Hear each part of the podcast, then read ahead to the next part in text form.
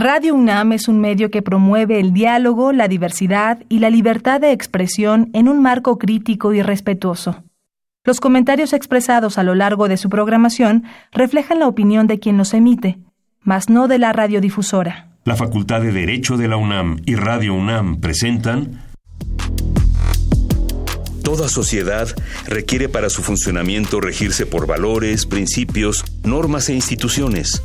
A diario escuchamos, leemos y opinamos sobre temas relacionados con la legalidad. Pero, ¿verdaderamente conocemos nuestros derechos y obligaciones? Tu participación es indispensable. Acompáñanos. Derecho a debate. En la cultura de la legalidad participamos todos. Conduce Diego Guerrero.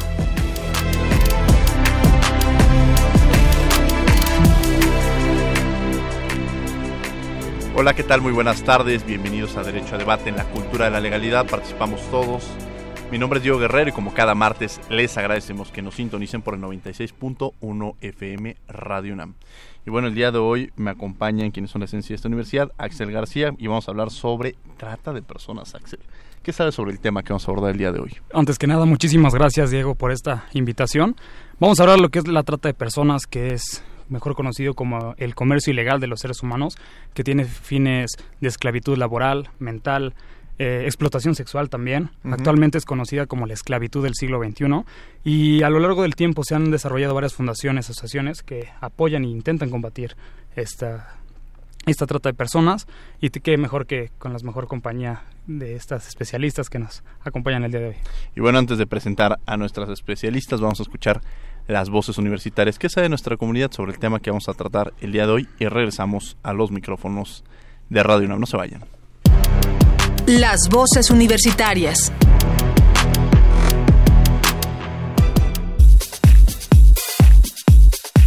¿Crees que en México se hace suficiente sobre el tema de trata de personas? Creo que no se hace lo suficiente. Nunca me he dado cuenta de, digamos, de un caso que se resuelva favorablemente. Mi mamá fue abogada y normalmente los casos de tratas de personas terminaban en tragedias. Pocas veces se resolvían.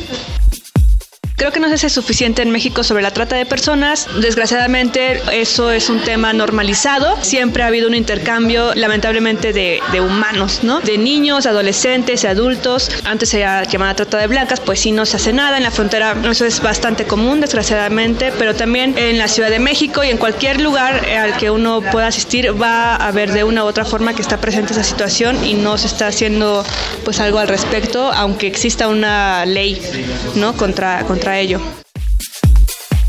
Yo creo que no, no se hace lo suficiente porque todavía continúan varios estados, por ejemplo Tlaxcala, que es un estado que justo la mayoría o su o sea el dinero que circula dentro de ese estado es gracias a la trata de personas y todos lo saben y no hacen nada por combatirlo. Igual en hay varias redes en la Merced en la Condesa que son lo, bueno localidades aquí dentro de la Ciudad de México y se sabe son secretos a voces y pues está coludida también la policía. Entonces no no creo no creo que se haga nada justo porque el Estado ya es un Estado pues que está podrido y que no no existe ningún ninguna ley o, o tal vez sí existe pero no se lleva a cabo. Síguenos en Instagram, Facebook y Twitter como Derecho a Debate.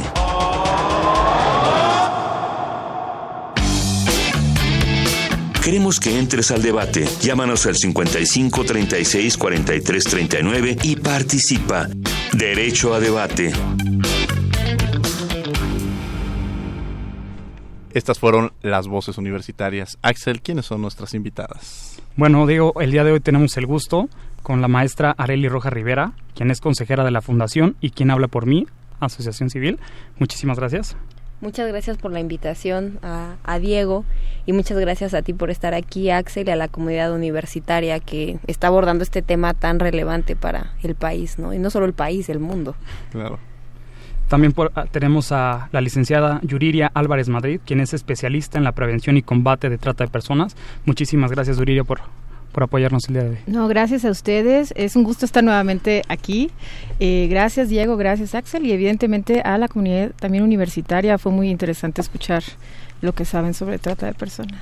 Sí, interesantes son las respuestas que nos dan porque muchas veces no entendemos o no conocemos hasta dónde llega este concepto de trata de personas. Yuridia, me gustaría empezar con esa pregunta. ¿Qué es la trata de personas? Bueno, ya lo decía Axel, es muy interesante porque normalmente confundimos a la trata de personas con otros delitos o hay una cantidad de mitos enormes en torno a lo que sí es y no es la trata de personas. Si, si tuviéramos que dar un concepto de trata, diríamos que es la comercialización de seres humanos con fines de explotación. Estamos hablando que es una cadena de complicidades que va desde la selección de personas, captación, traslado, el desarraigo, la entrega y la recepción de personas con esta finalidad de explotación en diversas modalidades, como ya lo dijo Axel, que van desde la explotación sexual, laboral, los trabajos forzosos. Eh, nuestra ley, me imagino que hablaremos después, habla de otras modalidades, pero aquí lo importante es que habla de una relación de mercados de consumo, es decir, estamos hablando de la compraventa de seres humanos en la que hay una cadena enorme de complicidades y que se sustenta en todo un sistema, es un sistema social, cultural, que lo que busca es eh, que, que, persistan condiciones injustas, discriminatorias, de desigualdad, dirigidas a que unos pocos mantengan sus privilegios. Es decir, no es una cuestión solamente aislada, no es explotación, porque la gente confunde a la trata con la explotación. Cuando la gente dice es que hay mucha trata, lo que ya está viendo es cuando las personas ya son explotadas, pero los tratantes son los que surten los, ¿no? los, los, los mercados de la explotación. Y entonces la trata es todo un sistema que va desde antes, es decir, desde lo que permite que exista hasta los que son los tratantes, los explotadores y los consumidores. Vaya, es toda una cadena muy amplia en este en esta parte. Cuando escucharon las dos universidades, Areli se había se eh, compromete de alguna manera o se responsabiliza directamente a las autoridades. La sociedad, ¿qué papel juega en este en este tema de la trata de personas? Pues la sociedad es primordial porque estamos hablando de que para combatir la trata de personas, una parte fundamental es cambiar el, ahora sí que el factor cultural, ¿no? De que de que está arraigado el machismo, está arraigado el adultocentrismo, este, una serie de factores que contribuyen a, a la cuestión de trata de personas. Cuando alguien se atreve a comercializar a alguien es porque lo está viendo tal como eso, mercancía, y el 85% de las víctimas de trata en México son mujeres, ¿no? Y eh, mujeres, adolescentes, niñas. ¿Por qué? Porque la sociedad tiene esta idea, ¿no? De que pues las mujeres son más débiles, eh, las mujeres sobre todo para, para fines de explotación sexual, eh, que los niños y las niñas son de alguien, que se pueden, que se pueden este, tratar como un objeto, ¿no? Sin darles esta cuestión de sujetos de derechos. Entonces, la sociedad es fundamental, ¿no? En el, no solo en el tema de, de prevención, sino en, el, sino en el tema de combatirlo desde, desde raíz, porque si los niños, las niñas crecen con estos roles están marcados de género, que este que el hombre siempre va a ser el proveedor, que el hombre siempre va a mandar, ¿no? Y, y, a las niñas les dan cierto arraigo en la debilidad, pues eso propicia a que una niña, este, un adolescente, sea una víctima de trata en potencia, ¿no? Claro, Axel García. Arely, yo tengo una pregunta. Comentas que la sociedad es el principal elementos sobre la trata de personas, nosotros como hombres, mujeres, ¿cómo podemos combatir la trata de personas? ¿Qué debemos hacer? Tú comentaste los problemas de machismo, de la ideología hacia la mujer. ¿Qué podremos nosotros hacer para evitar que esto siga sucediendo y, y erradicarlo por completo? Uno, el factor de la educación es fundamental, ¿no? Desde la educación que se recibe en las casas, en las comunidades, en, en, en las escuelas, es fundamental de que eduquen con, con igualdad, ¿no? A niños y niñas. El evitar, en casa es muy común, ¿no? El que si las niñas, tienes que elegir entre que un niño y una niña estudie, eligen que el niño estudie, ¿no? Porque creen que él va a ser el, el proveedor. Y la, la, educación es una parte fundamental que se, que se empieza a muy temprana edad, pero jóvenes o este hombres adultos pues el empezar a cambiar el chip no por, por una cuestión de nuevas masculinidades. Yo este no estoy en contra de, del trabajo sexual voluntario eh, pero que a, veces identifica o se confunde. Claro. La trata con el tema de la explotación sexual que forma parte de pero el trabajo sexual o sea eh, claro pero si un libre, consumidor va con la idea de que de que él está pagando por un servicio y es y es y tienen que, que hacer la chica lo que él quiera, pues es una idea sumamente equivocada porque la está poniendo como mercancía, como como objeto, ¿no? Y esto pues cuando se empieza a combinar con el tema de trata de personas, pues es que ahí sí es un delito. Para empezar, mm, las menores de edad no tendrían por qué estar en este ningún tipo de, de mercado, ¿no? Y segundo, las adultas que estén por, por, por voluntad, o sea, realmente que estén por voluntad, que no esté nadie detrás de ellas forzándolo, forzándolas de ninguna forma, ¿no? Claro.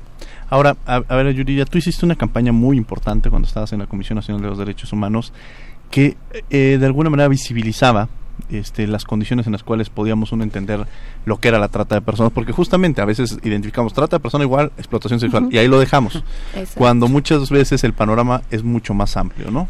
Sí, bueno, la, campaña estaba muy dirigida a que, a que comprendiéramos los factores los factores o las causas estructurales de la trata de personas.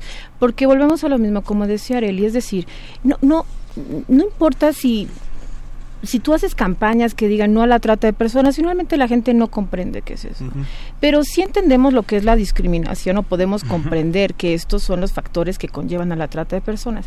Existe una normalización absoluta en este país de lo que es la explotación. Cuando tú le dices a alguien es que tenemos que combatir la explotación, toda la gente en este país se siente explotada. Entonces, cuando tú dices hay que combatir la explotación, dices, ¿explotación de qué? Si yo, por ejemplo, tengo a la señora en la casa que trabaja, ¿no? Dos, este, trabaja, las señoras, no las, las mujeres que trabajan en el hogar, las trabajadoras del hogar, que por siglos, ¿no? Este, por un asunto de discriminación racial y estructural, ¿no? ¿Eh? Han sido vistas como algo que está a nuestra disposición. Es decir, tenemos una cantidad de ideas en este país, no solo en este país, a, a nivel mundial, pero en este país, que están totalmente equivocadas y que son lo que fundamentan la trata de personas. Cuando yo escuchaba, ¿qué tenemos que hacer como sociedad? Primero nos tenemos que revisar como sociedad porque todos nuestros pensamientos están fundados en ideas que que promueven esto, es decir, la trata de personas se inserta en una sociedad de consumo que se rige por la oferta y la demanda. Si no hay oferta, no hay demanda, si no hay demanda, no hay oferta. Entonces, todos contribuimos a esto todos contribuimos, por ejemplo, con temas de discriminación estructural, ¿no? Con prácticas ancestrales que tenemos totalmente arraigadas, en donde si vemos a un niño en la calle o vemos a una persona de una comunidad indígena, estamos totalmente normalizados a decir, pues está en la calle, está ahí sentada, no importa, ¿qué más me da?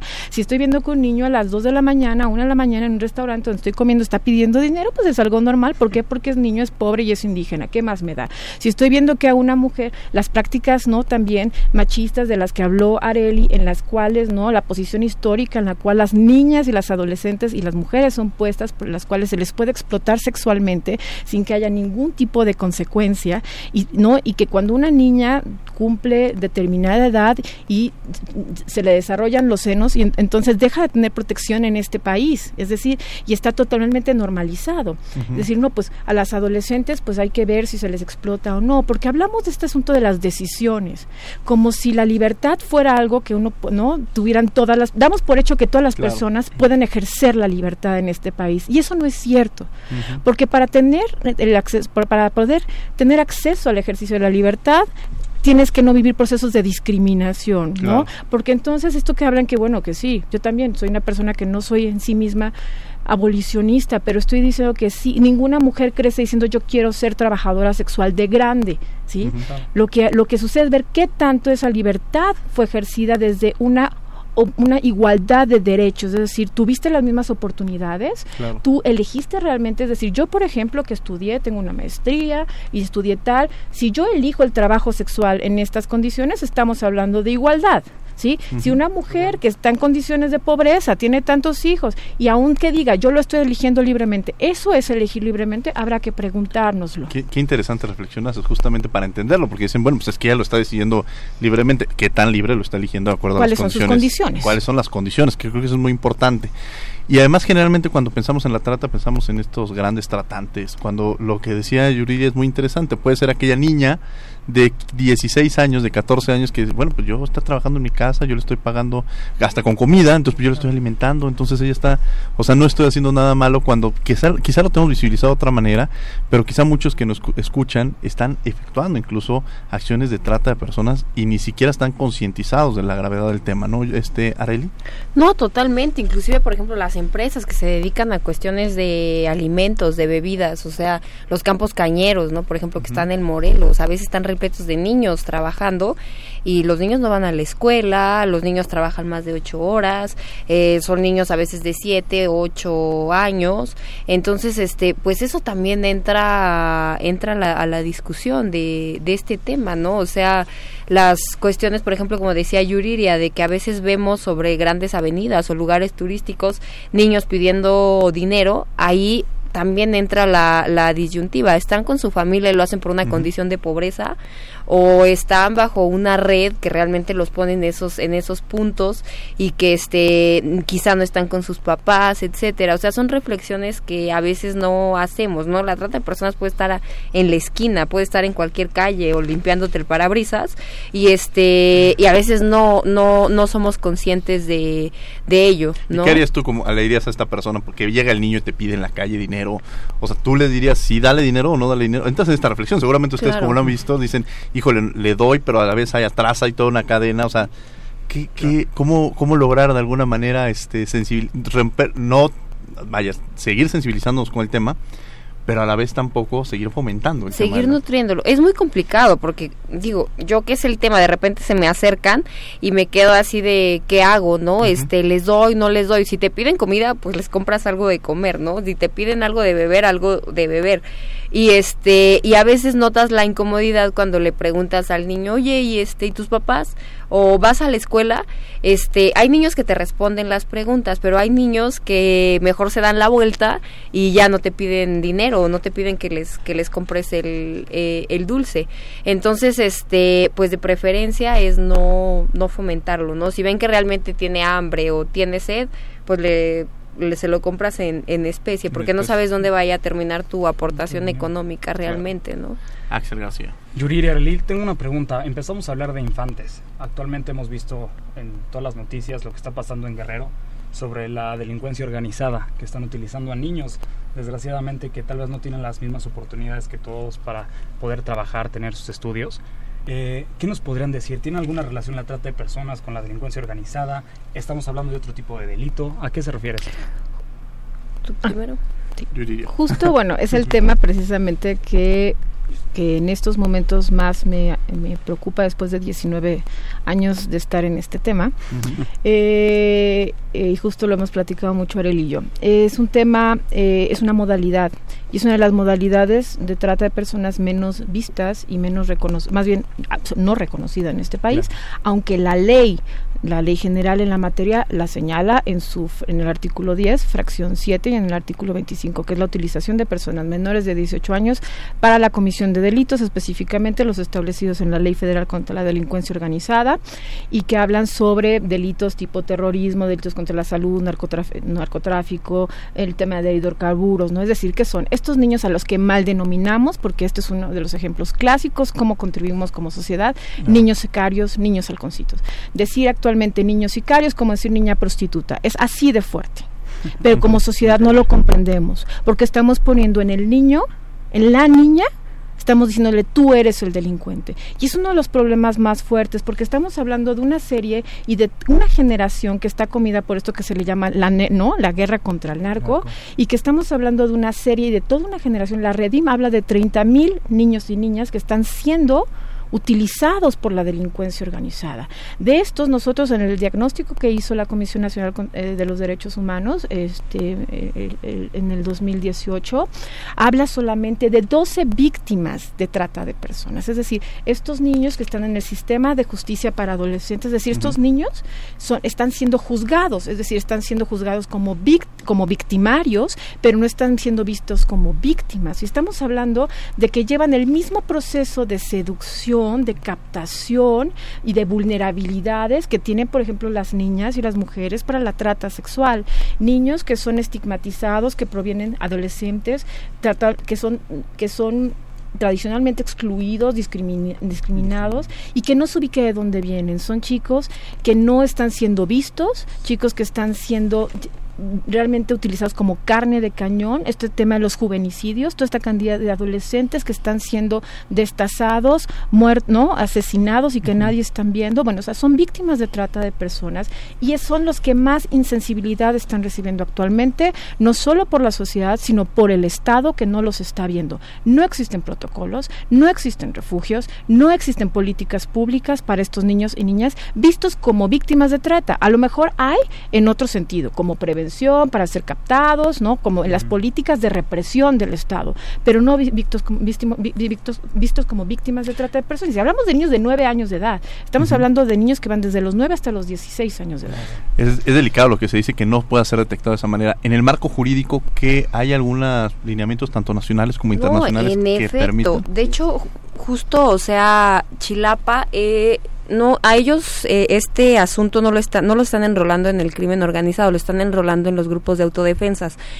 Eh, es muy importante señalar que tenemos un protocolo facultativo, que, que, es un protocolo facultativo que emana de la Convención de los Derechos de la Infancia, que justamente prohíbe que niños, niñas y adolescentes se enrolen en cualquier grupo armado, llámese grupos militares, llámese grupos de delincuencia organizada o, auto, o autodefensas, porque ahí ya están cayendo en una modalidad de delito que México tiene tipificado, ya sea trata de personas o explotación. Y en el caso de Chilapa fue peculiar porque niños de 4 o 5 años no es que a motu propio se estén este, enrolando. Hay ciertos grupos de presión que los, que los, este, que los enrolan y los exponen a medios de, de comunicación. Entonces, este, marco jurídico tenemos, o sea, tenemos una ley general que es perfectible, por supuesto, porque, porque este, aún necesita más claridad. Tenemos la Convención de los Derechos de la Infancia, tenemos ratificado el protocolo de, de Palermo.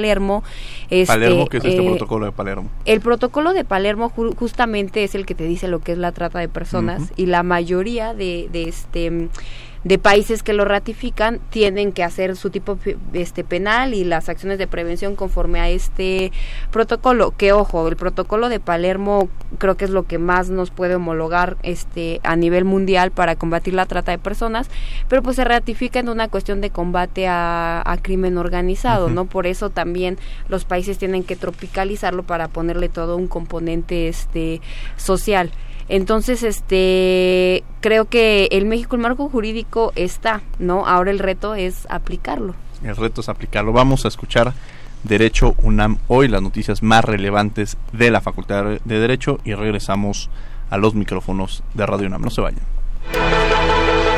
Derecho UNAM hoy.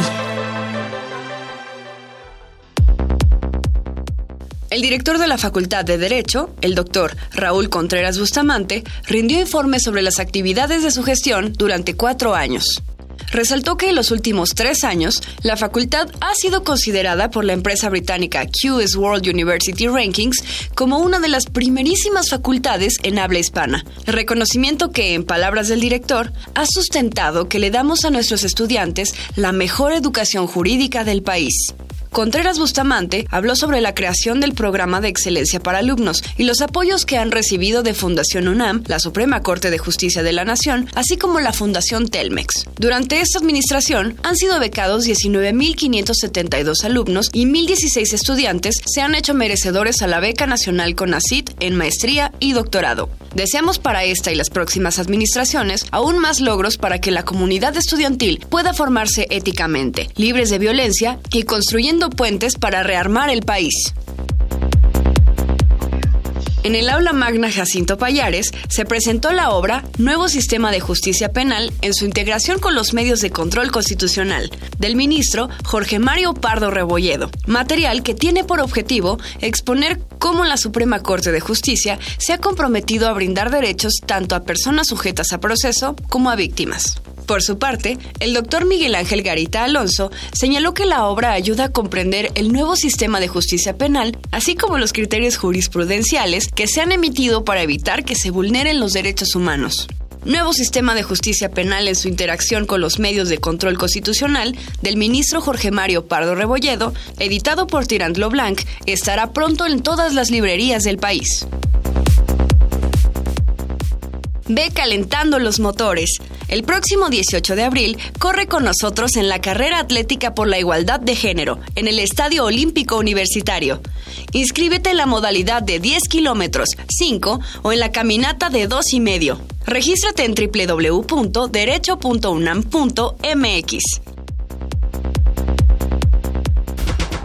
Síguenos en Instagram, Facebook y Twitter como Derecho a Debate.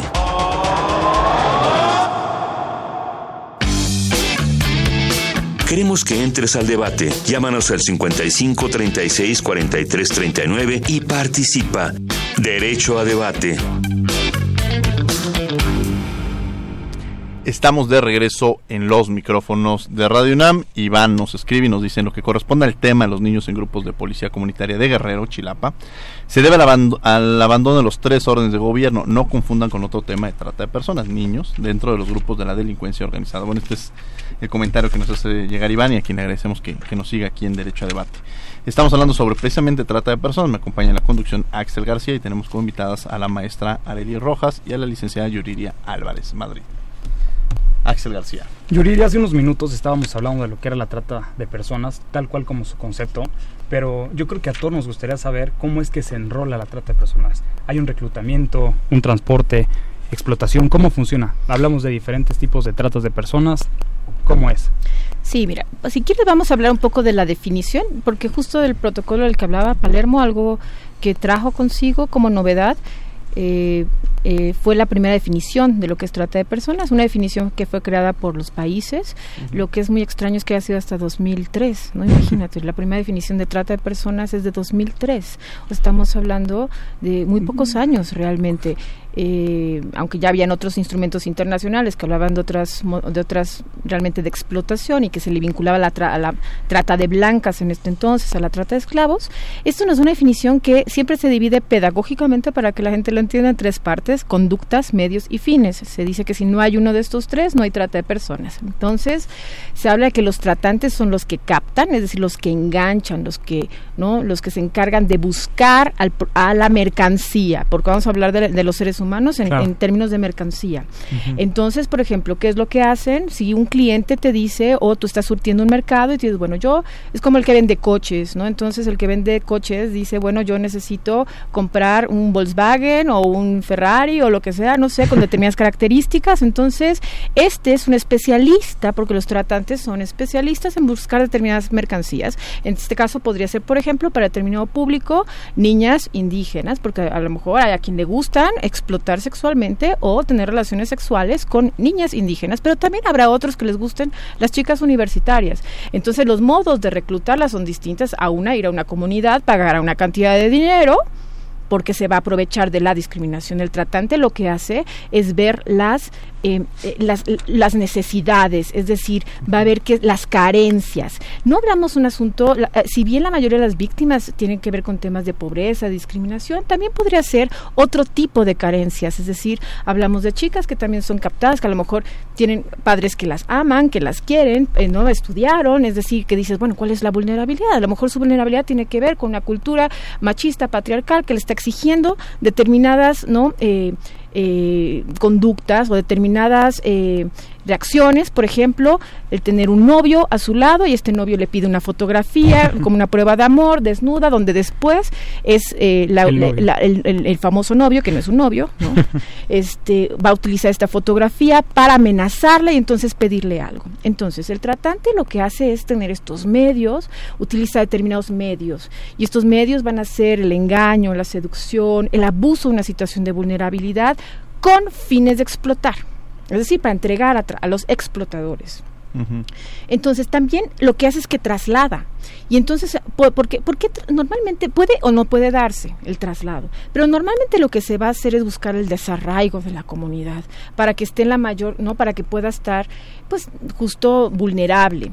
Y la va a entregar. Y la va a entregar a los explotadores. Un tratante puede ser explotador también, un explotador puede ser tratante o puede ser un tratante independiente, ¿no? O pueden existir claro. los explotadores por sí mismos. Pero normalmente los tratantes surten mercados, mercados de explotación. Para el trabajo, por ejemplo, los jornaleros agrícolas y también pueden haber en otros casos en, en, la, en las distintas modalidades de las que habla la ley. Areli, sobre esa misma pregunta que Axel ya, este, ya lo empezábamos a hablar un poco y a profundizar. Claro, de hecho se ha generado un debate jurídico este en torno a que si le podemos llamar el delito de trata, o sea, lo cual comprende todos estos actos comisivos, que es el, el enganche, el traslado, el acogimiento y la, y la explotación en cualquiera de sus modalidades, como un delito, ¿no? O delitos en materia de trata, que este que realmente ahí hay un debate, ¿no? O sea, si, si cada uno de estos se castiga este, per se, ajá, y este y la explotación a la explotación se le llama trata, este, aunque no tenga los actos comisivos, o sea, sí existe ese debate y de hecho se ha intentado reformar la ley y ha habido este este debate.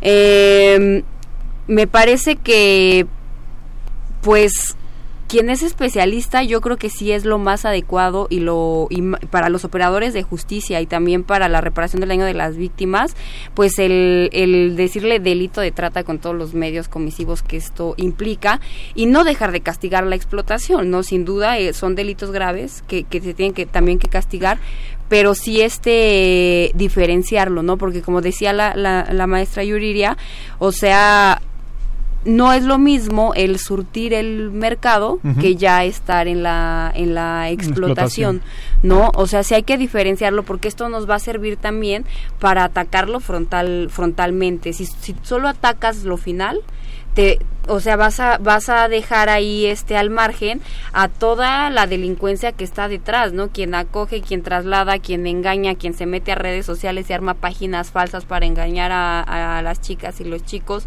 Entonces, este, estás dejando al, al margen todo, todo esto, ¿no? Creo que es, es, es complicado explicarlo y entenderlo, pero este pero está muy clara la, una ventaja que tiene Palermo y por eso ha sido tan aceptado pese a las críticas que, que tiene pues es que lo marca como A B C D no para no salirnos este para no salirnos de ahí.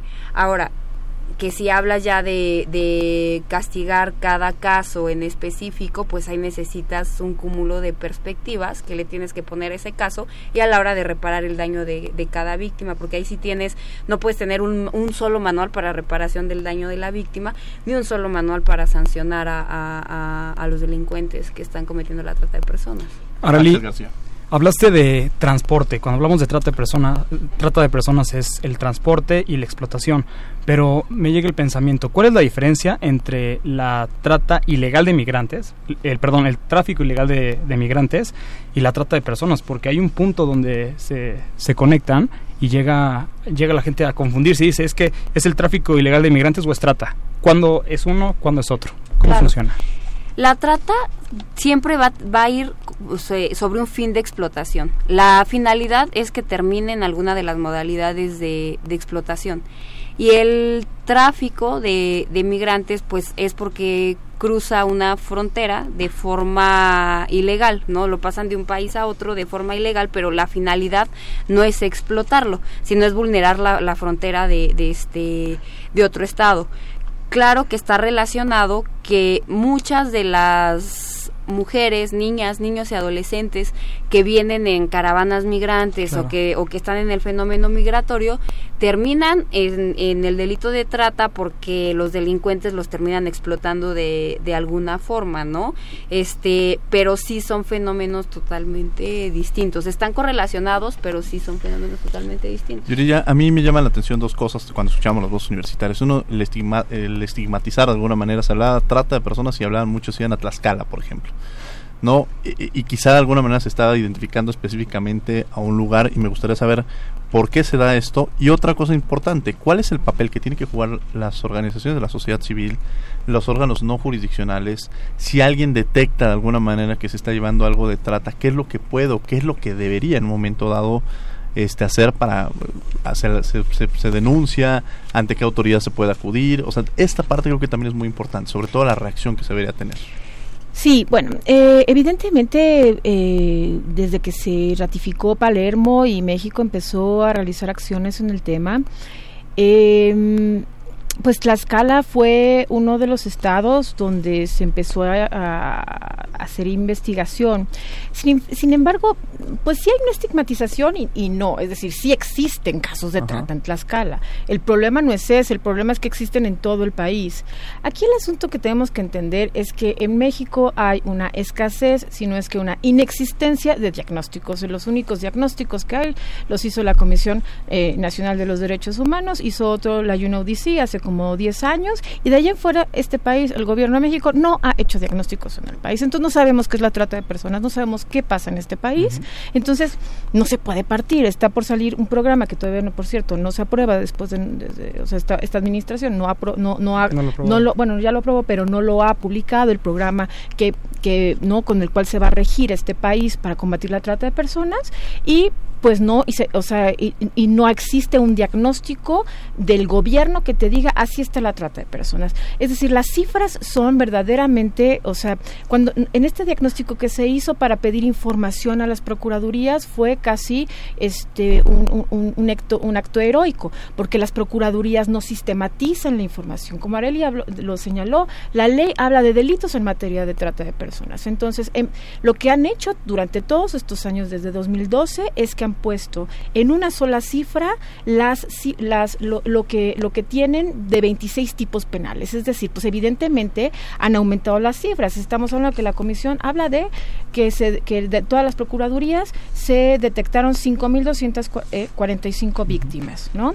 y de estas estamos hablando pues realmente que el número de sentencias finales estamos hablando de 858 sentencias, de las cuales 296 son absolutorias. ¿no? Uh -huh. Y de estas hablamos de que no hay un sistema de atención a víctimas especializado. Y como dice Areli, el, el asunto no es, a ver, en México claro que hay leyes, claro que hay instituciones. La Comisión Intersecretarial el año pasado se reunió, estuvo trabajando, subsanando errores anteriores. Es decir, no es que no haya. El problema es que no hay institucionalización de políticas públicas en este país. Se aprueban protocolos, se aprueban no acciones, ahí está todo el mundo, pero el asunto es que no se institucionalizan, no bajan y no hay un ataque a las causas estructurales. Entonces, ¿qué es lo que sucede? Que tú tienes un Estado que no está combatiendo causas estructurales, que no tiene un enfoque de derechos humanos. Es decir, Importante. tiene una, tiene una acción represiva. Uh -huh. O sea, está obsesionado con combatir a los tratantes. ¿Sí? Pero no tiene un enfoque de derechos humanos que es analizar cómo se vulneran durante todo el ciclo de, de, no, de lo que es la trata de personas, que implica irse desde antes, ah. desde antes, desde cómo ataco las vulnerabilidades, desde cómo hago que las personas tengan mejores oportunidades, cómo combato el injusto social, cómo hago que la riqueza esté mejor distribuida. Ahora, bueno, este gobierno está con este asunto de combatir no la pobreza. Eso es una forma de atacar la trata de personas. Bueno, pero el asunto es decir, bueno, el Estado crea potenciales víctimas víctimas al no asegurar sus derechos humanos. Después claro. el problema es que no las identifica, que ese es el mayor problema en la trata de personas. La CNDH lo que lo que vio es que no y lo que ha visto la sociedad civil es que simplemente no identifican. Las autoridades no saben identificar a las víctimas de trata y, la, y luego el Estado no repara el daño. Eso es lo que pasa con el Estado. Entonces, sociedad civil se, que es quien se encarga de atender a las víctimas, que se encarga de hacerle ver a la autoridad, pues lo que está haciendo es eso, hacerle ver, insistirle y estar todo el tiempo diciéndole, oye, esta es una víctima de trata, oye, aquí tienes este diagnóstico. Los diagnósticos que se han hecho son de sociedad civil. Entonces, pues, ¿qué es lo que tienen que hacer? Pues realmente seguir exigiendo. Claro, claro. Porque sí, sí tiene que ver. Yo, yo escuchaba lo que decían eh, los, los, los, universitarios. Y sí, es un asunto de decir el Estado, el Estado. Ya hablamos de que la sociedad tiene mucho que ver. Uh -huh. Pero aquí el asunto es cómo vamos a hacer que filtre, no solo a nivel federal, porque no es un asunto federal exclusivamente, es un asunto de los estados. Y los estados están muy rezagados en este tema. Cuando, te hablan, cuando nos hablan de que todos tienen unidades para combatir la trata de personas, ¿qué es lo que nosotros observamos? Pues que realmente es una unidad porque es una persona. Uh -huh. O sea, es un agente del Ministerio Público. Claro. Entonces, con eso no puedes. O cuando dices, ¿quién atiende el tema de trata de personas?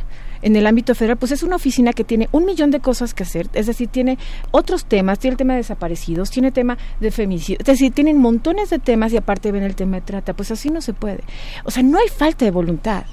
Lo que hay falta de institucionalización de políticas públicas y hay falta de una visión en el cual realmente la trata de personas es una prioridad, porque la trata de personas en este país no es una prioridad. Claro. Axel García.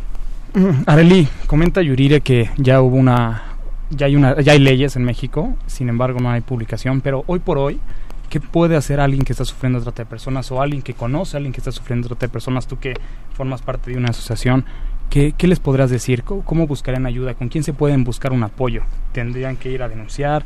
¿Quién les puede dar información, este tipo de ayuda que, que muchas veces una persona se ve cegada cuando está en esas circunstancias? Pues mira, soy consejera de una asociación, he estado ya en este trabajando el tema menos años que Yuriria, porque de hecho Yuriria ha sido es parte de mis maestras en este tema, pero la denuncia es fundamental. Claro, la gente siempre va a decir, es que si denuncio me da miedo, no van a hacer nada, etcétera, etcétera. Pero hay mecanismos ciudadanos. En la Ciudad de México, por ejemplo, está el Consejo Ciudadano, que realmente ha hecho un trabajo muy bien. Existen muchas organizaciones de la sociedad civil a cuales acercarse. Si eres víctima o conoces a alguien que es víctima y quieres tocar la puerta, está este CADLAC, que es este la asociación de la maestra Teresa Ulloa. Eh, está la misma y quien habla por mí, también está ahí disponible. Eh, Unidos contra la Trata, Sin Trata. Eh, hay muchísimas organizaciones de la sociedad civil que, que tú puedes buscar tan solo googleando y ahí te aparecen los, los contactos y, y, toda y ahí te puedes dirigir.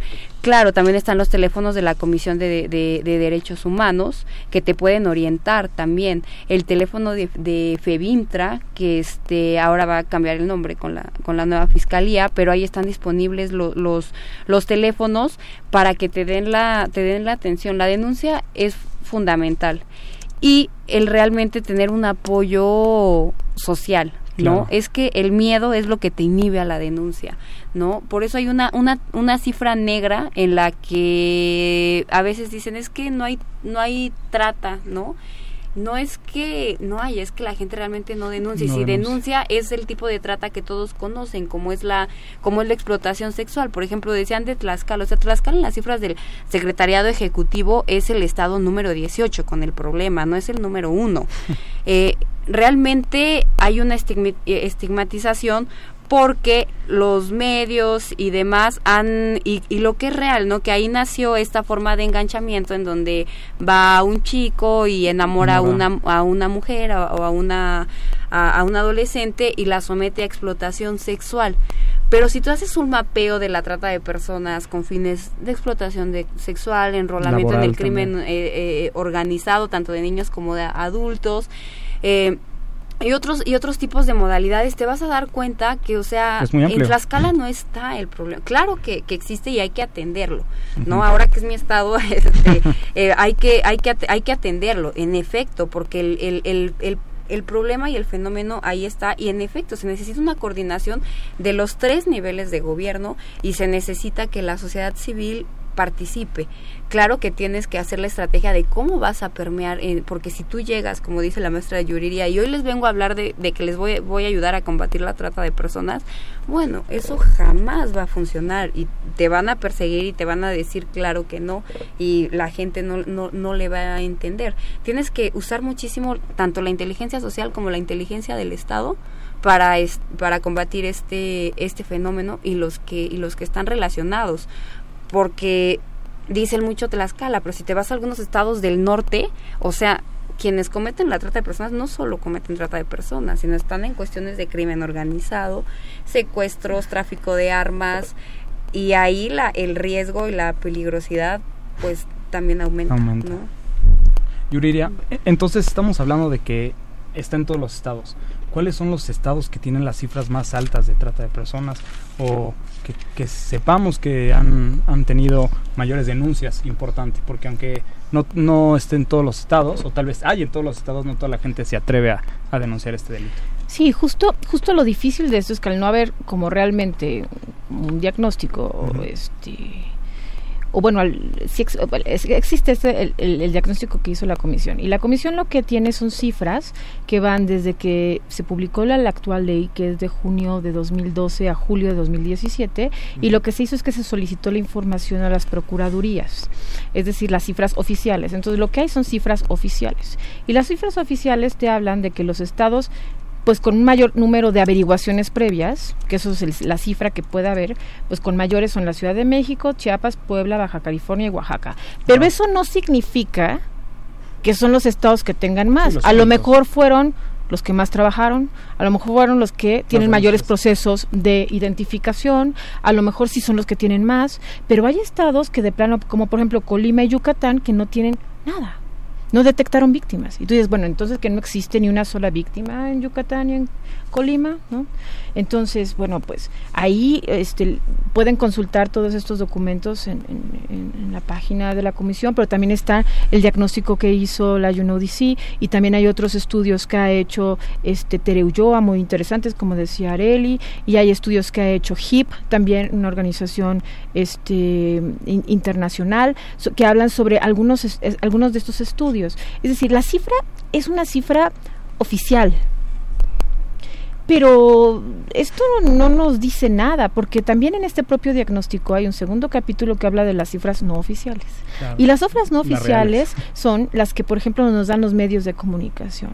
Cuando tú haces un monitoreo de los medios de comunicación diarias, siempre hay notas de trata de personas. y, y hablan de una situación totalmente distinta, tanto de los perfiles de las víctimas, como de los lugares donde se comete ¿no? la, explotación y la trata de personas. Entonces, bueno, pues hablar de cuáles son los estados, pues esto hace que, pues decir, estados que no estén haciendo nada, pues signifique que no hay trata de personas, pues no. Pasan de muertitos, ¿no? Prácticamente, pues nadie se lo, que creo que eso es el tema de visibilizarlo, creo que es sumamente importante en el tema de trata de personas. Ahorita incluso estaba viendo la, esta campaña que, que se llevó a cabo con estas imágenes desde detrás del trabajo que ofreces hay una persona con anhelos y esperanzas, pero sobre todo con derechos. Y la imagen de, un hombre mayor que, que, trabaja en el campo. Y así realmente este, estas imágenes, con, con, un este, con una imagen nos percatamos o logramos identificar muchas veces esta figura de trata de personas. Es una campaña tan exitosa que incluso hubo otros países que la que la adoptaron. Me parece que Brasil en su momento fue uno de los Brasil para las Olimpiadas tomó la campaña para las Olimpiadas eh, que es de, de Río de Janeiro, adoptó la campaña. Eh, porque sí, lo que tenía eran como mensajes que eran como muy... Eh, justo hablaban de, la, de, lo que ves, eh, se llama justo detrás de lo que ves, es decir, tú estás, pues, tú puedes observar algo, pero lo que tienes que hacer es qué es detrás, es decir, por ejemplo, de lo que habla Varela. Tú compras unos tenis, es el clásico, ¿no? tú compras unos tenis ¿de dónde? O sea, de repente te salen muchísimo más baratos. A ver, no nos hagamos tontos, ¿de dónde salieron esos tenis, no? O por ejemplo, lo que comemos. Un, tema muy importante es el tema de los jornaleros agrícolas en este país, un tema del cual tampoco ya se ya, ya hay mucho más sensibilidad gracias a, a redes como la red de jornaleros y organizaciones que se están dedicando a este tema.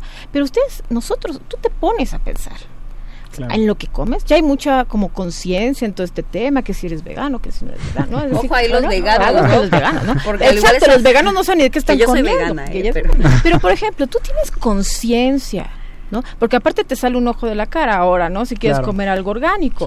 Pero porque es una moda, pero no tiene que ser por moda, ¿qué más da? Lo que importa es, o sea, me importa que sea orgánico, pero no me importa si esté hecho bajo explotación. A ver, ¿cuál es esta doble moral que tenemos? ¿Cuál porque es la, cadena de claro, ¿cuál es la cadena de producción? Porque ya habla el Departamento de, del Trabajo de Estados Unidos, habla que en este país el pepino, el jitomate está hecho bajo explotación. Es decir, tú sabes, por ejemplo, el pepino que nosotros lo vemos en el a mí es algo que me, impresionó mucho que nos contó la red de jornaleros. El pepino este que vemos ahí tan, ¿no?